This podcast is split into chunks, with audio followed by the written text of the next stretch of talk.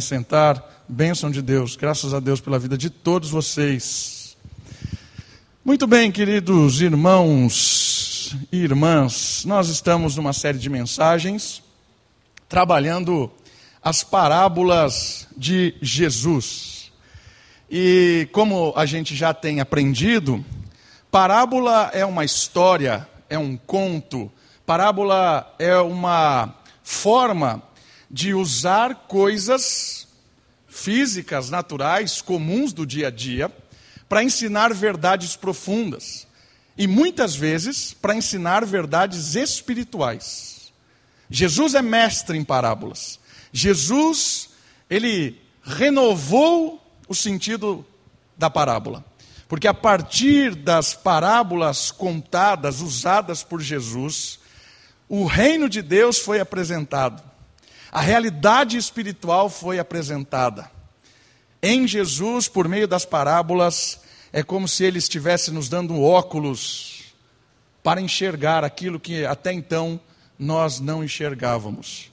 A parábola é algo do cotidiano, como um óculos, que colocado nos seus olhos, na sua mente, no seu coração, é possível enxergar coisas que você não estava enxergando.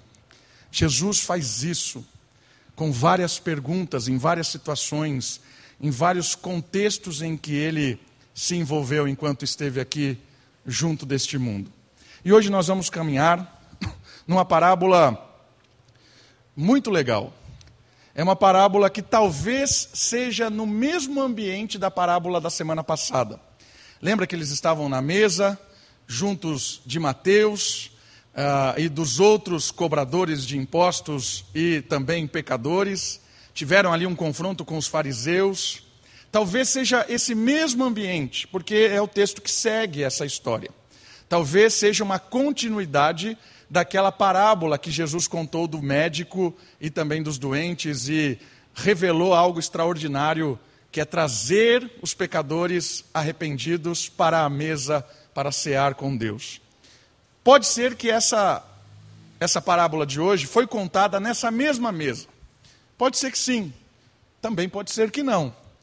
Mas você vai perceber que o assunto é meio que ligado, o assunto está conectado, porque a parábola de hoje vai falar de casamento.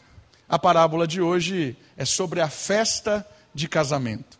Se você tem a sua Bíblia, eu convido que você abra em Mateus capítulo 9, nós vamos ler do versículo 14 ao versículo 17. Aqui Jesus vai contar algumas parábolas e o tema, a, a, a, o pano de fundo das parábolas é a festa de casamento. Mateus, capítulo 9, do versículo 14 ao 17 essas parábolas também são contadas em Marcos 2, 18, Lucas capítulo 5, mas nós começamos a falar em Mateus e vamos continuar em Mateus. Estão comigo? Diz assim a palavra de Deus. Então, os discípulos de João chegaram a ele e perguntaram: por que nós e os fariseus jejuamos, mas os teus discípulos não jejuam? Entenderam a pergunta?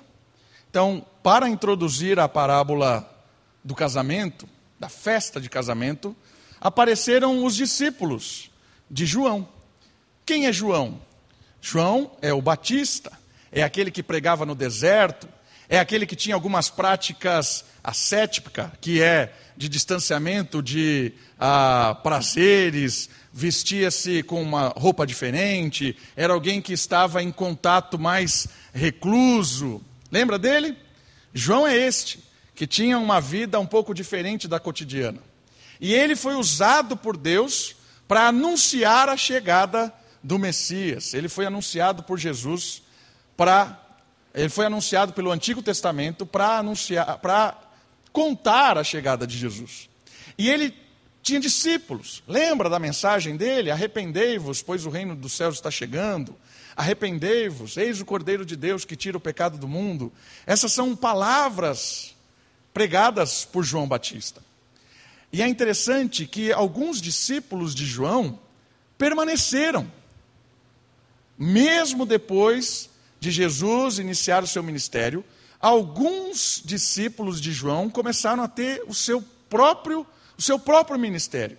E esses discípulos de João, eles chegam até Jesus, talvez naquela mesa, e os outros evangelhos vão contar para nós que os fariseus estavam ali juntos também. Tinham fariseus juntos nessa conversa, e eles fazem uma pergunta interessante. Por que os seus discípulos, os discípulos de Jesus, não têm o hábito de jejuar? Que era algo muito comum. Os discípulos de João, eles jejuavam com temor, com tremor. E jejum aqui é abdicar de alimento, deixar de comer para se dedicar à oração, para se dedicar ao, ao, ao lamento, à contrição, que é a palavra que nós usamos hoje. Contri, contrição está ligado com tristeza pelo pecado. Então, os discípulos de João tinham essa prática de se isolarem, abrirem mão do alimento, para se dedicarem a esses momentos de lamento pelo pecado. E os fariseus, que também estavam ali, eles tinham também algumas práticas de jejum.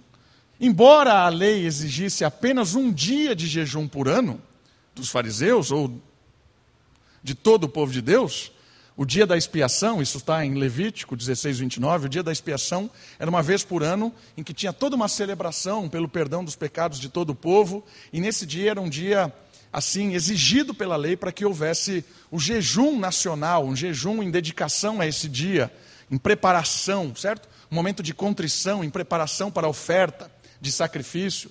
Mas os, os fariseus, eles jejuavam toda segunda-feira e toda quinta-feira. Olha que interessante, eles criaram uma prática, uma tradição deles de jejum. E isso está relatado em Lucas 18, 12. E olha que interessante essa, essa informação. Para os fariseus, era um sinal de lamento por causa do pecado e uma preparação para o juízo. O juízo final e também para o juízo ali na sentença do dia da expiação, quando se matava os animais em sacrifício a Deus, substituindo o pecado. Ok? Então, você tem aqui os discípulos de João, os fariseus, que viviam a prática do jejum, e essa prática está ligada muito com a questão de lamentar-se, de entristecer-se, de se quebrantar diante de Deus, abrindo mão do, do, do, do alimento, para ter um encontro com Deus. Eles ensinavam e protestavam contra quem não fazia. Olha que interessante isso. Se não fizesse jejum terça-feira e quinta-feira, eles chamavam do quê? Pecadores. Por quê? porque eles igualaram a tradição deles com a lei. A lei dizia uma vez por ano, mas os fariseus colocaram em pé de igualdade a lei e a tradição. Então eles jejuavam, tinham essa prática de fazer o jejum e dizia assim: se você não jejua, você é pecador, você é um, um fraco, não consegue seguir a lei, não consegue se preparar decentemente para o, juízo ou o encontro com Deus. Então, você tem os fariseus com uma prática mecânica, mecanizada, religiosamente feita. E aqui religiosamente às vezes é negativo o tom, que eles faziam por fazer e obrigavam os outros. E você tem os discípulos de João, que talvez não eram tão, vamos dizer assim, tão malucos como os fariseus, tão hipócritas, mas eles eram um pouco mais sinceros. Eles queriam realmente levar uma vida de obediência, uma vida de preparação para a chegada do reino, para a chegada do cordeiro. Eles queriam ter isso e eles viviam essa, essa vida de abrir mão de muitas coisas. Uma vida muito simples, sem, sem nenhum tipo de, de prazer. Isso é, é, o, é o estilo né, de João Batista e dos seus discípulos. Então, olha que interessante. Essa pergunta incomodou eles. Porque os discípulos de Jesus estavam na mesa, comendo com os pecadores, arrependidos ali, com os cobradores de imposto, impostos e cheio de comida. Estavam comendo. E aí a pergunta é sincera: por que, que os seus discípulos não jejuam? E aí vem a primeira parábola. A parábola que tem a ver com o casamento. Diz assim o versículo 15 de Mateus capítulo 9. Jesus lhes respondeu: Por acaso os convidados para o casamento podem ficar tristes enquanto o noivo está com eles? Mas chegarão os dias em que o noivo lhe será tirado, e então jejuarão.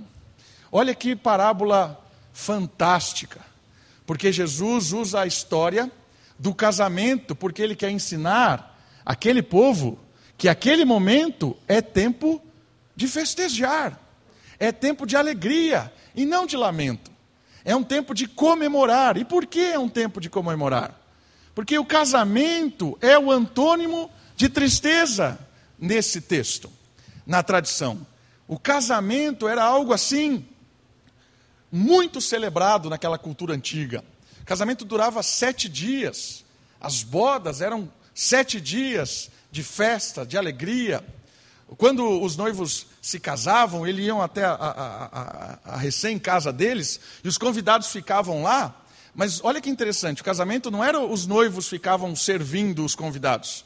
Durante sete dias, os noivos eram tratados como rei e como rainha. Os convidados serviam eles, se alegravam com eles, estavam lá, o, o, todos se festejando e tratando os dois, né? Olha que momento maravilhoso de vocês, estamos aqui com vocês. Então, o casamento é sinônimo de alegria. Então, Jesus, ele traz essa ideia para quê? Para dizer que os discípulos deles estavam felizes. E por que, que eles estavam felizes? Pois um novo tempo chegou. Agora não era hora de lamentar. Agora não era hora de jejuar, não era momento de tristeza. Não era esse tempo, porque agora é o momento de celebrar o novo tempo que chegou. E que tempo é esse? Os discípulos são convidados e estão em festa, pois o noivo está na festa.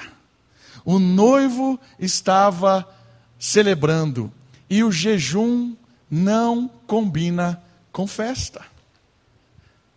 Percebe? Por que, que a gente vai deixar de comer na festa? Você já foi com alguém de regime em uma festa? É lamentável. Porque começa a passar todas as coisas, e você já viu meu porte, eu não recuso nada, e você começa a, se alegrar com os convidados, com a comida, porque comida é alegria, né? E, e aí tem alguém de dieta do seu lado. Ah, não, não quero. Não quero essa picanha, não quero essa maminha. Ah, não, não quero esse. Você começa a ficar angustiado, né? Porque não é, não é para negar essas coisas, são maravilhosas. E essa comparação. Vocês têm que entender que nós estamos numa festa agora. O noivo está aqui, o noivo chegou. E nós estamos celebrando, comemorando, se alegrando. Nós estamos comendo. Não é hora de jejuar, não é hora de lamento, não é hora. Não combina. Jejum não combina com festa de casamento. E por que que não combina? Nós vamos falar mais disso. Mas antes de falar mais isso, Jesus contrapõe. Ele diz o seguinte: Mas haverá um tempo de jejuar. Por que, que haverá um tempo de jejuar? Chegará a hora em que a tristeza virá, pois o noivo será abruptamente ou ferozmente tirado. O que isso quer dizer? É a primeira menção que Jesus faz da crucificação. O noivo que está com ele com eles ali na festa, vai ser tirado, vai ser raptado, e ele vai ser morto. E nesse momento do retirar, vai gerar tristeza. Ali é um momento de lamentação, é um momento de tristeza. Ali os meus discípulos vão jejuar, porque o noivo não, vão, não vai estar com eles. É a primeira menção da cruz. Desta forma, a vida é dinâmica, em não mecânica. Esse é o primeiro ensinamento dessa parábola. Porque qual era a prática dos fariseus? Era jejuar independente do que está acontecendo. É mecânico. Eu faço por fazer. Segunda e quinta-feira. Não tem a ver com o coração, não tem a ver com a dinâmica do dia, tem a ver com a imposição. Isso se chama religiosidade. E os discípulos de João? Os discípulos de João, eles tinham uma prática de lamento, de tristeza, porque eles estavam esperando um dia. Mas eles, eles teriam que pensar um pouco, por quê? Porque o dia que eles esperavam chegou. Vida é dinâmica. Eu não preciso manter o meu ritual. Por quê? Porque mudou a história. O tão esperado dia de encontrar o noivo, de celebrar com o noivo, chegou. Então os discípulos de João precisavam tomar um choque de realidade e também não cair na religiosidade.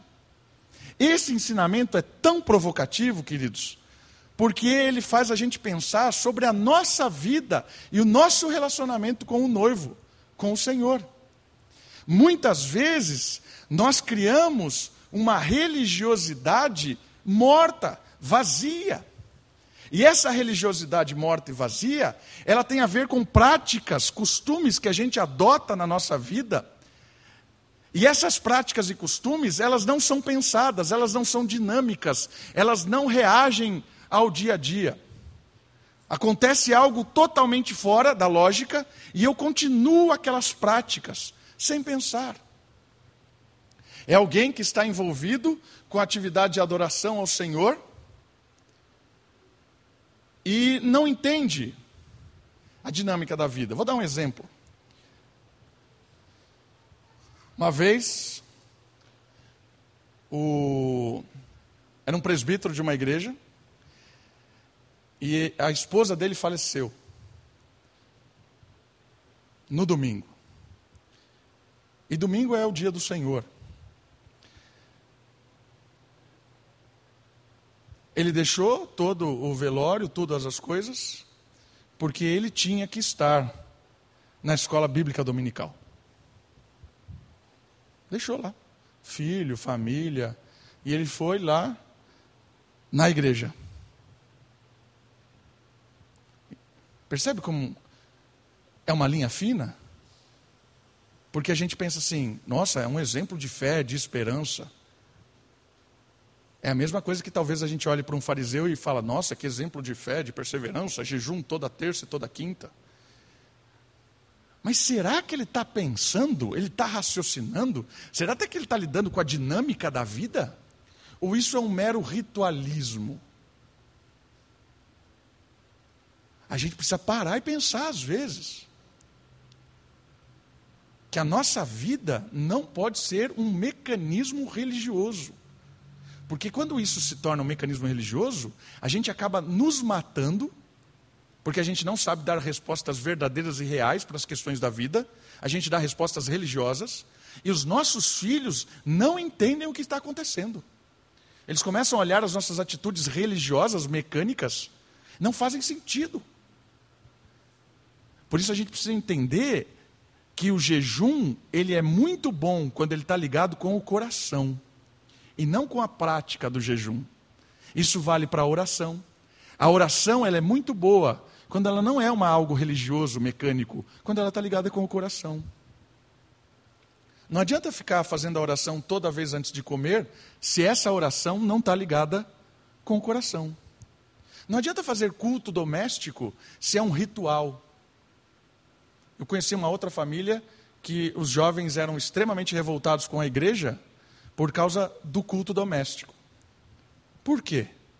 Porque a casa era uma guerra.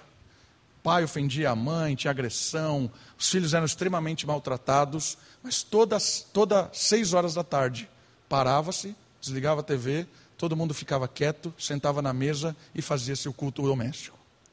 Todos os dias lia a Bíblia, fazia oração, tinha pregação, oravam, desligava, acabava o culto doméstico, voltava o caos.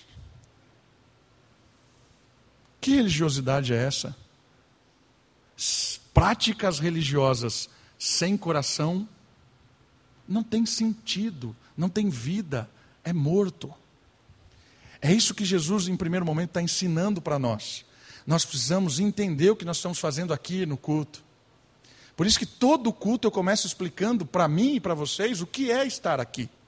Não pode ser um ato religioso, não pode ser uma sequência dominical, não pode. Porque senão é perda de tempo. E mais, é morte. Eu preciso entender que esse momento é um encontro com Deus, é um momento de cultuar, de contemplar, de adorar, de se quebrantar, de ser ensinado por Deus. Essa é a prática do culto. Mecânico, morte. Dinâmico, vida. Esse é o primeiro ensinamento que Jesus traz com essa ilustração de entender que estar na festa não condiz, não é adequado para jejum. Mas eu queria ver essa comparação Olhando o contexto. Por que noivo? Da onde vem essa ideia de noivo? Para os discípulos de João, Jesus usa a parábola do próprio João sobre o noivo. Deixa o seu dedo aí em Mateus e vai comigo nesse texto. 3 de João, de 27 a 29. Um pouquinho para frente, o quarto evangelho do Novo Testamento, o evangelho de João capítulo 3, do versículo 27 ao versículo 29. Evangelho de João, capítulo 3, do versículo 27 ao versículo 29. João respondeu: Ninguém pode receber coisa alguma se não lhe for dado do céu. Vós mesmos sois, sois testemunhas de que eu disse: Não sou o Cristo, mas sou enviado adiante dele. A noiva pertence ao noivo, olha só. Mas o amigo do noivo, que está presente e ouve, alegra-se muito com a voz do noivo. Assim se completa esta minha alegria. Olha só, a mensagem de João Batista, ela mostra que Jesus é o complemento da sua mensagem. Jesus é o complemento da mensagem anunciada de João. O cordeiro que chegaria, o reino, a hora do arrependimento para a renovação de vida. Jesus se revela como o noivo, que João Batista disse. Vai chegar o noivo e quando ele se, quando ele se apresentar, nós nos alegraremos. Nós celebraremos com esse noivo. Os discípulos de João precisam agora avaliar o que eles aprenderam. O que é que Jesus está fazendo com os discípulos dele? Está dando um choque neles. Sabe quem é o noivo? Que o seu mestre falou? Que João ensinou? O noivo está aqui, celebrando na mesa. O reino chegou. O reino está entre vós.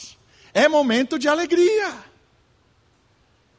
A ideia de noivo é aquele que vem para unificar, para restaurar, para trazer alegria para o coração de quem está triste. E por que, que eles estavam tristes? Por que, que eles jejuavam? Por causa da dureza do coração, do pecado, das suas escolhas erradas, da vida de pecador. Eles se alegravam porque o noivo veio para purificar a sua noiva. Essa é a ideia. O, o, a tristeza se converte em alegria. É isso que Jesus está ensinando. Isso tem muito a ver com a gente. Quando nós entendemos a mensagem de Cristo, o nosso choro se converte em alegria, porque toda a nossa história de tristeza, ela é perdoada por, pelo noivo. Todas as nossas escolhas erradas até então são perdoadas, restauradas. Momento de celebrar. Independente de como você chegou até Cristo, é momento de celebrar, porque os seus pecados estão perdoados. Bem-vindo à mesa, bem-vindo bem ao reino. Você que crê em Cristo, recebe nova história. É momento de celebrar. Essa é a ideia que Jesus está passando para os discípulos de João. Qual é a outra ideia? Lembra que tinha fariseu? O Antigo Testamento também usa a parábola de noivo. Nós lemos um texto no começo do culto de Isaías capítulo 62, de que Deus está dizendo que ia casar com o povo. Lembra desse texto? E o texto de Oséias fala a mesma coisa, Oséias capítulo 2, 16 em diante. Há uma expectativa em Israel, daquele povo rebelde, obstinado no erro, povo ruim por causa do coração duro, de que Deus traria um casamento e esse casamento restauraria a sua sorte. Por isso que o, a parábola do casamento traz uma alegria para os discípulos que estão sentados ali e deveria trazer também uma alegria para os fariseus. Chegou a hora de que toda aquela promessa feita lá atrás vai ser cumprida. Vida nova, casamento, o noivo vai perdoar, vamos ser restaurados.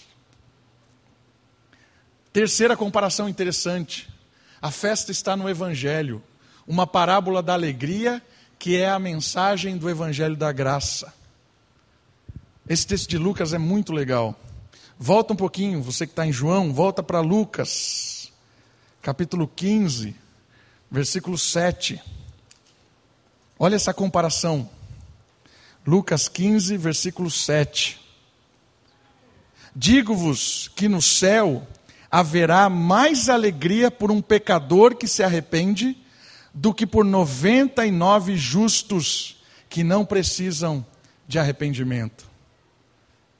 A mensagem do Evangelho, ela rende alegria, porque é a mensagem que liberta pessoas aprisionadas no pecado, na vida sem sentido, no desespero. O Evangelho provoca alegria no céu, provoca alegria da restauração, da libertação. Por isso que a festa, a festa que eles estavam celebrando é a festa do perdão dos pecados para todo aquele que se encontra com o noivo. Ali eram os convidados, estavam celebrando porque o noivo chegou e o noivo é aquele que traz o perdão dos pecados. O noivo é aquele que vem selar nova aliança. O noivo é aquele que não vai abandonar. O noivo é aquele que veio resolver os nossos problemas espirituais. O noivo é aquele que nos dá vida nova, alegria. Esse é o maior motivo da gente estar aqui, irmãos. O noivo chegou e nos perdoou. Esse é o motivo que nos une como igreja o noivo chegou, nos perdoou e nos fez sua noiva. Olha que interessante essa, essa analogia, essa parábola.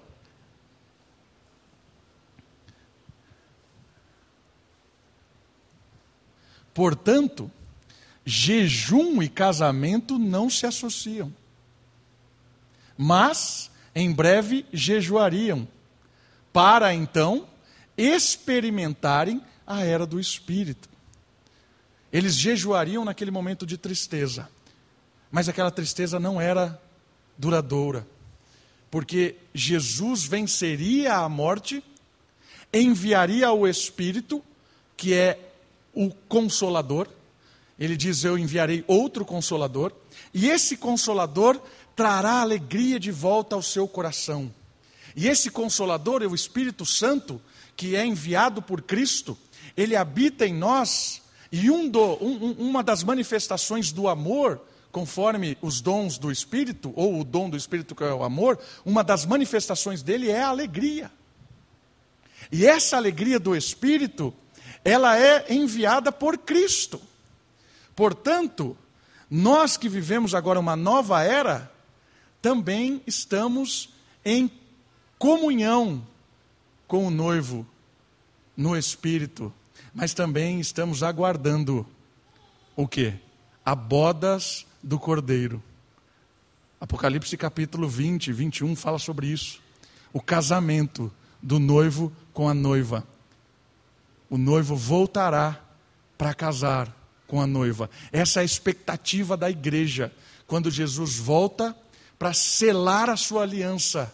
E aí não haverá mais nenhum tipo de tristeza, nenhum tipo de dor, nenhum tipo de separação. É quando o noivo celebra em absoluto o casamento.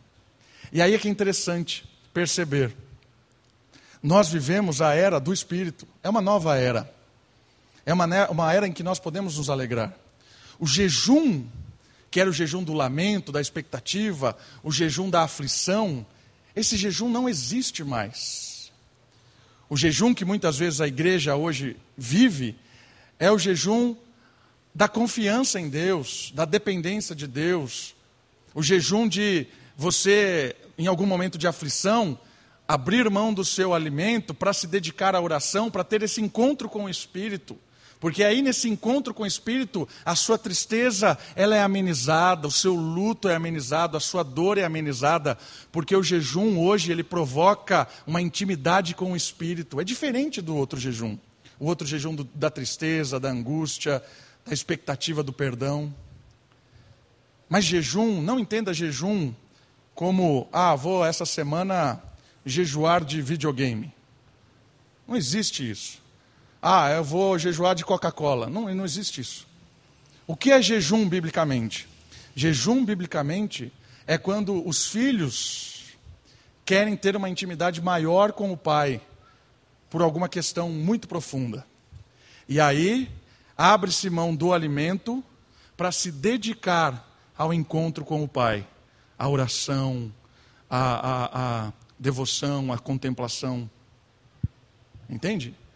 Não dá para fazer jejum e trabalhar. Não dá para fazer isso. Certo? Não dá. Porque você não vai conseguir lá contemplar Deus, adorar Deus, não vai. O jejum é algo específico. Eu abro mão do alimento para ter um encontro com Deus, para celebrar Deus, para encontrar Deus. Quando a comunidade é desafiada a, a, a jejum, é esse, esse momento.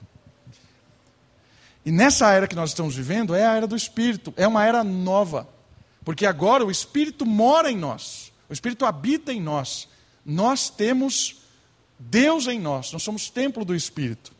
E aí vem duas parábolas que explicam isso para nós. Por que, que a era do Espírito o jejum é diferente? Por que, que na era do Espírito o relacionamento com Deus é diferente? Por que, que a era de tristeza passou, da dureza do nosso coração passou? O que é que aconteceu na era do Espírito? Jejum vai, jejum. Jesus vai contar duas parábolas, usando duas ilustrações muito interessantes. Versículo 16, de Mateus capítulo 9. Ninguém põe remendo de pano novo em roupa velha pois o remendo rasgará parte da roupa, e o rasgo ficará maior.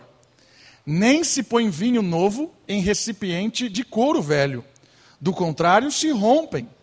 Derrama-se o vinho e os recipientes se perdem. Mas põe-se vinho novo em recipiente de couro novo, e assim ambos se conservam. O que é que essa parábola tem para nos ensinar? que roupa e odre, que é recipiente em algumas traduções, novos para uma vida nova.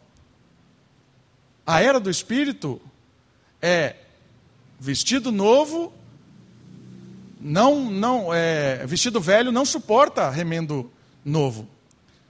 Vinho novo não suporta odre ou recipiente velho. Por quê? O que, que isso quer nos ensinar? Isso aqui é odre, ó.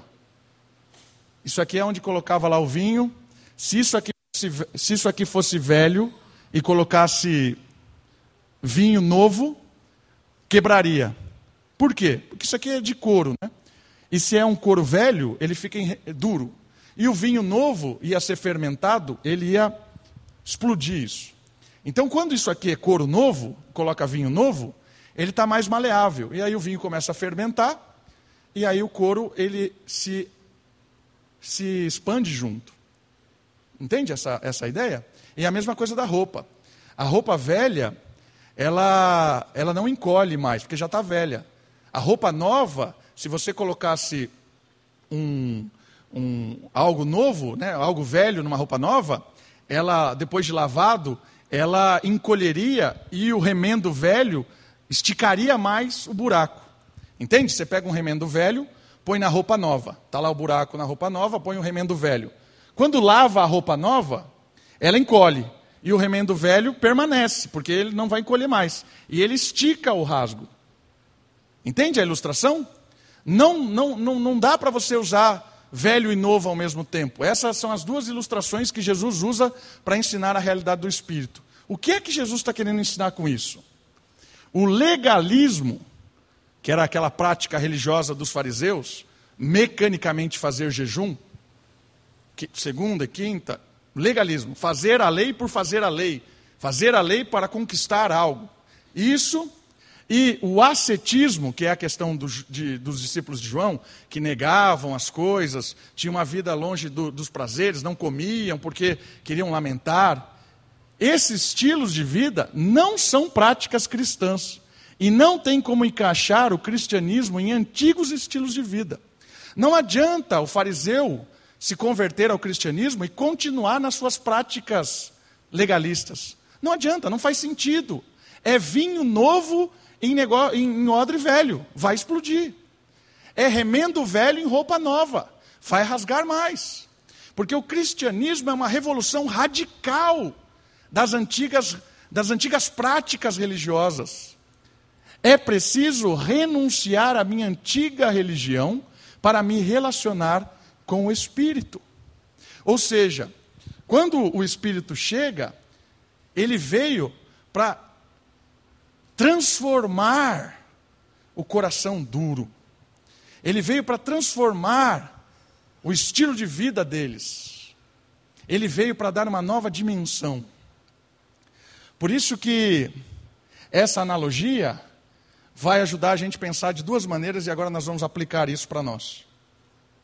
A analogia da roupa é o espírito que intervém externamente, é a roupa do casamento que você veste. Por isso que eu acho que está ligada com a parábola da festa do casamento.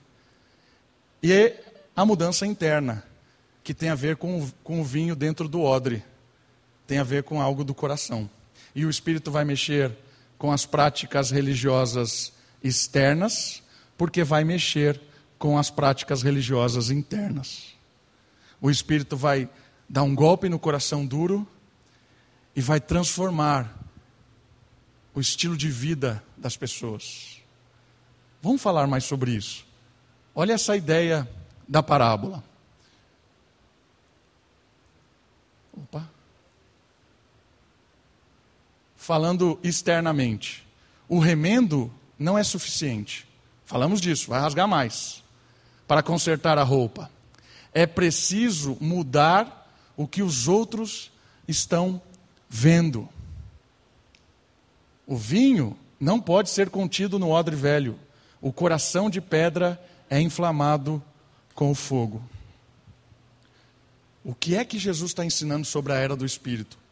E o que, que é a era do Espírito? A era do Espírito é o reino, é o reino de Deus. E o reino de Deus é chamado de era do Espírito porque Jesus disse que enviaria o Espírito. E esse Espírito, ele habita em nós perdoa, nos lava do pecado, ele mora no nosso coração, ele transforma o nosso coração de pedra para um coração de fogo, e ele transforma a nossa vida, e ele nos une como uma igreja. Nós somos unidos pelo Espírito, porque o Espírito está em mim, está em você, está em todos que, estão, que são é, é, discípulos de Cristo, que foram selados, e nós somos um único povo, e esse Espírito nos une transforma meu coração, transforma a minha mente, transforma as minhas ações. O que Jesus está dizendo para eles é que a partir dessa chegada do reino, dessa dimensão do Espírito, quando ele perdoa os pecados, as pessoas que creem, as antigas práticas religiosas, agora elas são dissolvidas no Espírito. E agora viver no Espírito é ter uma intimidade com o próprio Deus, graças ao perdão que Jesus oferece. Isso quer dizer para mim, Davi, que antes de Cristo, eu tinha as minhas práticas religiosas. Ela pode ser uma religião em si, ou ela pode ser uma não religião. Até as não religiões são práticas religiosas. Sabe por quê? Porque nós somos pessoas que amam. O ser humano ama, deseja. Sempre nós amamos e desejamos algo. Quando nós desejamos e amamos, nós queremos que esse algo nos dê felicidade. Nós queremos que esse algo nos dê prazer. Nós queremos que esse algo nos dê alegria. Nós queremos que esse algo nos dê aquilo que nos completa. Por isso, nós temos uma prática ou religiosa ou não religiosa com a mesma função. Nós buscamos ter um encontro com essas práticas para que essas práticas resolvam os meus desejos do meu coração. Sabe o que isso me ensina? que todo mundo nesta vida está buscando Deus, mas não sabe. Porque a pessoa que quando liga o computador e quer achar pornografia, o que ela está buscando? Prazer, satisfação. Quem é o dono do maior prazer? Deus. Quem é o dono da maior satisfação? Deus. Só que ela está cega ela está tentando buscar prazer em algo que tem um prazer pífio perto do prazer de Deus. Mas ela está buscando Deus, mas não sabe que está cega. Quando uma pessoa rouba, o que, que ela quer? Ela quer resolver os problemas dela, ela quer ter paz, ela quer ter esperança, ela quer dar o melhor para o seu filho, ela está roubando. Mas ela vê que isso é uma ilusão, por quê? Porque só vai dar proteção, vai dar cuidado, vai realmente satisfazer, vai dar a proteção esperada pela família. É só Deus que dá isso. Ele está buscando Deus no roubo, mas não sabe. São práticas religiosas de pessoas que nunca entraram numa igreja. Isso também acontece com pessoas com práticas religiosas dentro das igrejas. Pode ser uma igreja evangélica, pode ser uma igreja católica, uma igreja espírita, uma igreja, uma mesquita, qualquer uma. A pessoa sempre busca o prazer maior, a alegria maior, a felicidade maior, o perdão maior, mas não está nessa prática religiosa, sempre está em Deus. Sempre está em Deus, nunca na prática religiosa. Por isso que Jesus diz o seguinte: eu vim para lhe dar Deus. E como é que ele nos dá Deus?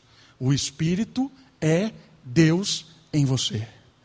O Espírito é Deus em mim. Por isso, quando eu encontro o Espírito no meu coração e me relaciono com o Espírito no meu coração, aí eu encontro paz, alegria, longanimidade, prazer em Deus. o Espírito em mim, o Espírito em você. Por isso que também não consigo paz, alegria, satisfação sozinho, porque o Espírito é um espírito de unidade. Por isso eu preciso de você. Eu só vou me realizar como crente, como ser humano, com você. Quando a gente dividir com empatia as nossas tristezas, as nossas alegrias, as nossas vitórias, as nossas derrotas, é isso que o Espírito nos faz. Ele nos traz Deus. É um rompimento total com as antigas práticas religiosas de qualquer pessoa, porque essas pessoas, nós, antes de encontrar o noivo, não tínhamos o Espírito. Percebe o que aconteceu? Então houve uma troca, houve uma troca do vinho. O vinho agora é novo, o odre também é novo. O espírito no, no, no coração do Davi não suporta o coração de pedra. Não suporta.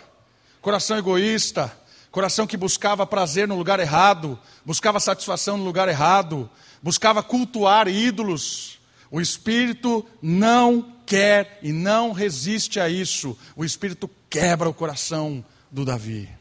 E esse quebrar do coração do Davi é para dar um coração agora inflamado de fogo, que pega fogo em todo o meu íntimo, apresentando Deus dentro de mim.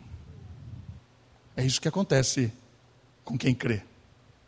Mudança de coração, mudança lá dentro. E isso é tão magnífico que muda não só o vinho que está lá dentro, muda a minha roupa, a roupa de festa agora. Eu estava emporcalhado com as minhas roupas do mundo, roupa velha, roupa de quem estava sofrendo nessa vida, querendo ser feliz com coisas bobas, fúteis, inúteis. Eu estava todo lameado, mas Jesus veio, tirou essa minha roupa e me deu uma roupa de gala, não deu um remendo. Jesus não veio remendar a sua vida, Jesus veio te dar roupa nova. Jesus não veio costurar a sua vida, Jesus veio te dar uma vida nova. É isso que acontece. Muda o coração, muda a ação. Agora, o jejum não é mais um jejum mecânico, mas é um jejum de pessoas que estão cheias do Espírito e vão praticar o jejum porque querem encontrar Deus. Agora, ir ao culto não é algo religiosamente que eu tenho que cumprir, porque senão Deus vai me amaldiçoar, ou se, sei lá, qualquer bobagem que seja. Ir ao culto é encontrar Deus com os irmãos, porque aqui é Deus se manifestando na comunidade. Isso é prazeroso, isso é uma prática de vida, de paz, alegria. Trabalhar mudou. Por que, que nós somos honestos no trabalho? Por quê? porque eu sei que eu não preciso enganar ninguém, porque o meu prazer é do Espírito. Eu não preciso fazer maracutaia para pagar as minhas contas, porque o Espírito é quem me sustenta. Eu não preciso ter uma linguagem maliciosa para enganar uma moça ou me vestir indecentemente para conquistar alguém. Não preciso, isso é mundo. Eu tenho Deus. E Deus é quem prepara as pessoas umas para as outras. Muda a minha forma de ver, de viver, de sentir. Muda radicalmente, porque o Espírito muda o meu coração, muda a minha prática de vida, muda as minhas ações. Por isso, não caia naquela ideia. Jesus não vê aparências, só vê o coração, é mentira. Porque quando Jesus toca o coração, a aparência muda. Frases do Max Lucado: Jesus te aceita como você está, mas se recusa a manter como você veio. Quando, quando o Espírito chega no nosso coração, o Davi de 10 anos atrás não é o mesmo. A minha aparência muda. Por quê? porque agora eu tenho a paz verdadeira, eu sei o que é prazer verdadeiro, eu confio em Deus, a minha rotina muda. Percebe? Essa ideia de que Deus não olha aparência é muito dita por gente que está fazendo um monte de coisa errada e não quer ser confrontado. Ah, você está me julgando? Só Deus pode me julgar. Quem diz isso é um tolo, porque se Deus te julgar, era melhor que eu te julgasse, porque sou tonto. Deus não é. Ah, você não pode me julgar, só Deus. Não diga isso. Você dizer só Deus pode te, te me julgar, prefira que eu te julgue. Porque eu sou tonto, você vai me convencer que você. Mas Deus você não vai convencer. Entende o que está acontecendo? Então, essa analogia da era do espírito é uma analogia libertadora, irmãos. É libertadora porque eu não preciso ser escravo de nada. Não preciso ficar temendo ninguém que me ameace. Eu não preciso me submeter a nenhum tipo de, de, de medo que esse mundo possa me impor. Não preciso. Nem para viver, nem para comer, nem para ter prazer, nem para nada. Esse mundo é mentiroso. Esse mundo jaz no maligno. O Deus deste século é o diabo. Pare de acreditar nesse lixo que é o mundo. O Espírito está em você, está em nós. Desfrute de um novo coração, de uma nova forma de vida, de uma nova forma de prazer, de alegria. As coisas velhas ficaram para trás, eis que tudo se fez novo, e é maravilhoso, irmãos. Não se engane. As coisas de Deus são o verdadeiro prazer, são o verdadeiro é, satisfação, alegria. Tudo aí é pífio perto da realidade espiritual. Por isso, o que Jesus está dizendo para nós é o seguinte: vida nova, queridos. Não importa quem você foi, não importa, está perdoado é bem-vindo à mesa. A partir de agora, vida nova. Não importa as rotinas que você tinha, não importa. Está perdoado. Seja bem-vindo. Vida nova. Não importa. Graças a Deus. E agora nessa vida nova, como é que é? É uma vida nova que nós todos lutamos para não ser enganado. Aqui não tem nenhum santo, irmãos, no sentido ruim da palavra santo. Né? Ninguém é aqui né, com a auréola, não tem isso. Todos nós somos pecadores, nós somos, nós somos conscientes de uma coisa: o pecado nos mata. Por isso nós estamos aqui, um ajudando ao outro a abrir os olhos, a não ser enganado pelo pecado. Porque o verdadeiro crente não é o que não peca. O verdadeiro crente é aquele que vive se lavando do pecado e não se conforma com ele. E a igreja existe para isso, para ajudar uns aos outros. Percebe a dinâmica que Jesus criou aqui?